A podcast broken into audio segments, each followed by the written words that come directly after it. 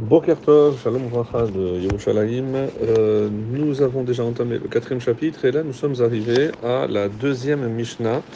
Et dans cette Mishnah, on va voir euh, un maître qu'on a déjà présenté, ou introduit hier, euh, quand on a parlé aussi de Ben Zoma. Donc c'est Ben Azaï, dont le prénom, comme on l'avait précisé, c'est aussi Shimon.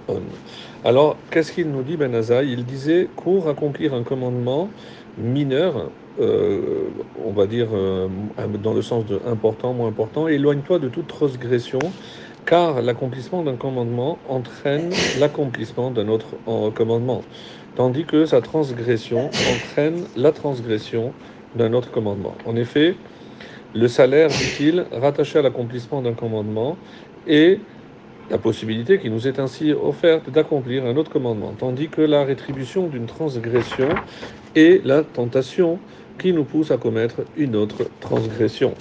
Alors, qui est Ben Azaï Son nom complet, comme on l'a dit, c'est Rabbi Shimon Ben Azaï, et il fait partie aussi de la troisième génération des Tanaïm, c'est-à-dire la fin du premier siècle.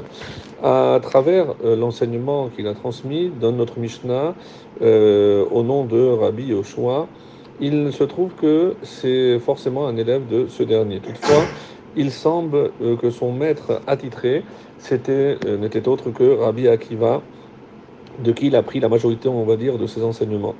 Euh, il avait l'intelligence hors du commun et c'est ce qui lui a permis de devenir par la suite le Chaver, donc le compagnon d'études de ce dernier, et de dominer les autres sages, comme euh, le révèle d'ailleurs euh, cet enseignement qui, est rapporté dans le traité de Bechorot 58a.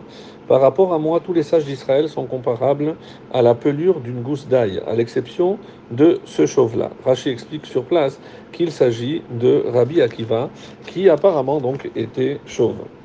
Le Talmud, dans 50, Ketuvot 53a, rapporte que la fille de Rabbi Akiva entreprit d'épouser en secret Ben Azaï à la condition qu'il aille étudier avec assiduité. Et euh, nos sages euh, vont un petit peu euh, stigmatiser donc cette attitude en rappelant que sa mère, Rachel, la fille de Kalba Savoie, avait aussi agi un peu de la même façon avec Rabbi Akiva, son époux, qu'elle accepta d'épouser, mais à condition qu'il a étudié la Torah. Ce qu'il avait fait, rappelez-vous, donc pendant 24 ans, juste après leur noces. Toutefois, il est rapporté dans Sota 4b que Ben Azaï divorça rapidement et l'assiduité euh, exceptionnelle qu'il développa dans l'étude, l'empêchant euh, malheureusement de pouvoir se consacrer à l'établissement d'une famille. Cette attitude fut d'ailleurs un peu, on va dire, paradoxale, dans la mesure où il avait l'habitude d'enseigner en public que tout homme qui néglige d'avoir des enfants est considéré comme un assassin. Alors, euh, évidemment, c'est un petit peu difficile, puisque lui-même n'a pas donné cet exemple. Et d'ailleurs, devant les moqueries de ses compagnons d'études, qui lui faisaient remarquer que ses actes apparemment contredisaient ses enseignements, il répétait à qui voulait l'entendre qu'il était comme impuissant face à son amour de la Torah qui euh, le dévorait littéralement. Cette passion va d'ailleurs le conduire à s'isoler quelque peu des autres sages de sa génération qui lui ont fait remarquer qu'il était dommage qu'il ne côtoie pas davantage Rabbi Akiva qui euh, avait encore euh, beaucoup à lui apprendre. Euh, il concéda lui-même qu'il regretta amèrement de ne pas avoir étudié auprès de Rabbi Ishmael, notre grand maître de sa génération. Euh, normalement, et d'après les renseignements euh, glanés tout au long du Talmud, il habitait la région de Tibériade, comme c'est rapporté dans Kiddushin 20a, quand il rapporte donc à Baye, lorsqu'il se sentait capable de répondre à n'importe quelle question que lui soumettaient ses confrères, proclamait Je suis comme Ben Azaï lorsqu'il déambulait dans les marchés de Tibériade, et qui était capable de résoudre toute question d'Alaha qui lui était soumise. Donc son érudition dépassait en effet l'entendement, comme euh, c'est rapporté d'ailleurs dans le Talmud de Jérusalem, chez Kalim, euh, chapitre 5, Mishnah 1, où il est rapporté qu'avec Benzoma, Hanan l'Égyptien et Hanania ben Achinaï, il fut le seul membre du Sanhedrin de l'époque à connaître l'ensemble des 70 langues originelles des nations, donc ce qui n'est pas rien. Euh, pourquoi il n'a pas été ordonné rabbi, puisqu'il ne porte pas ce titre euh, Alors, on dit que c'était parce qu'il il était resté célibataire, comme on l'a expliqué avant. Et ceci ne l'empêcha euh, pas, toutefois, d'être érudit dans tous les compartiments de la Torah, même en ce qui concerne le domaine de la et surtout celui des secrets de la Torah, donc c'est-à-dire de la Kabbalah.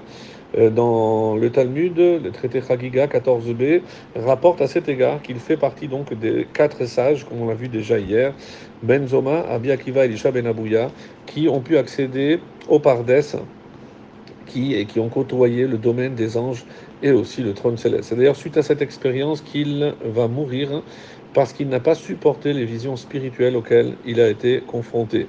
C'est d'ailleurs à son sujet que nos Rachamim disent que s'applique le verset de Tehillim 116-15 Une chose précieuse aux yeux d'Hachem est la mort de ses pieux serviteurs. C'est ainsi qu'il est enseigné dans Brachot 57b que le fait de voir Benzoma en rêve est le signe annonciateur de l'accession future à une grande piété. Il est l'auteur d'enseignements parmi les plus connus de la Mishnah, dont le fameux adage rapporté dans le traité Avot, celle qu'on va voir aujourd'hui, cette Mishnah, court accomplir une petite mitzvah, donc c'est ce qu'on va commenter tout à l'heure, et la Mishnah de conclure dans le traité Sota avec la disparition de Ben, ben Azaï, pardon, c'est la notion d'assiduité véritable dans l'étude de la Torah qui a disparu. Alors voici un petit peu pour sa biographie et euh, on va attaquer maintenant euh, Rabben Ovadia de Bartinora qui nous dit en effet, c'est ainsi que le monde fonctionne. Dès lors qu'un homme accomplit une mitzvah, il lui est plus facile d'en faire une autre, tandis que dès l'instant où malheureusement il commence à commettre des transgressions, il lui devient difficile de s'en défaire. Ben Azaï enchaîne en disant de plus que le salaire qui est rattaché à l'accomplissement d'un commandement et la possibilité justement d'accomplir un autre commandement. En effet, du ciel, on aide et on donne l'opportunité à celui qui accomplit une mitzvah d'en faire une autre, et ce, afin qu'il obtienne un salaire, une rétribution pour maintenant toutes les deux. C'est le même principe qui gère d'ailleurs l'enseignement qui euh, explique l'inverse, c'est que le fait de commettre une transgression, ben, malheureusement, il sera entraîné à en commettre d'autres. Une autre explication nous propose Bartinora, lorsqu'il est dit que le salaire rattaché à une mitzvah est une autre mitzvah, cela signifie que toute la satisfaction qu'un homme peut tirer de l'accomplissement d'une mitzvah lui est comptée comme une mitzvah à part entière. Il obtient ainsi une rétribution, d'une part pour la mitzvah qu'il a accomplie, et d'autre part pour la satisfaction et le plaisir que lui a procuré la réalisation de cette mitzvah. Tandis que par rapport à la faute, dans l'inverse, euh, le bénéfice et le plaisir que ressent l'homme lorsqu'il commet une transgression lui seront aussi comptés comme une transgression à part entière et malheureusement il sera ainsi puni aussi bien pour la transgression elle-même que pour le bénéfice ou le plaisir qu'il a pu avoir dans la réalisation de cette, de cette transgression. Par ailleurs, donc, euh, on va voir le commentaire de, euh, du Midrash Moël ce qui nous explique que pour parvenir à dominer son mauvais penchant sans se décourager, il faut prendre un bon départ. Et comment? En commençant par une mitzvah qu'on appelle mi, kala, simple, mineur, qui permettra d'ailleurs, dans un premier temps, d'échapper à la tentation du péché. Une fois que cette mitzvah est accomplie, eh ben, tout le reste ira de soi. Donc pour lui, euh, l'accomplissement d'une mitzvah, c'est le fait aussi de l'aider à, ne pas être entraîné, on va dire, par le Yetzahara. Une mitzvah en entraîne une autre pour deux raisons. D'abord, elle donne de bonnes habitudes et aussi procure l'aide divine. Euh, en outre, c'est surtout dans le monde futur que l'on sera évidemment récompensé pour l'accomplissement des mitzvot. La seule récompense qu'on peut attendre ici, c'est justement l'occasion de, d'en faire une autre. Et inversement, celui qui commet une transgression, eh bien, malheureusement, renforce, renforce pardon, son mauvais penchant et euh, évidemment qu'il y aura plus de risques qu'il fasse d'autres transgressions, comme l'explique Rabbeinu Yonah.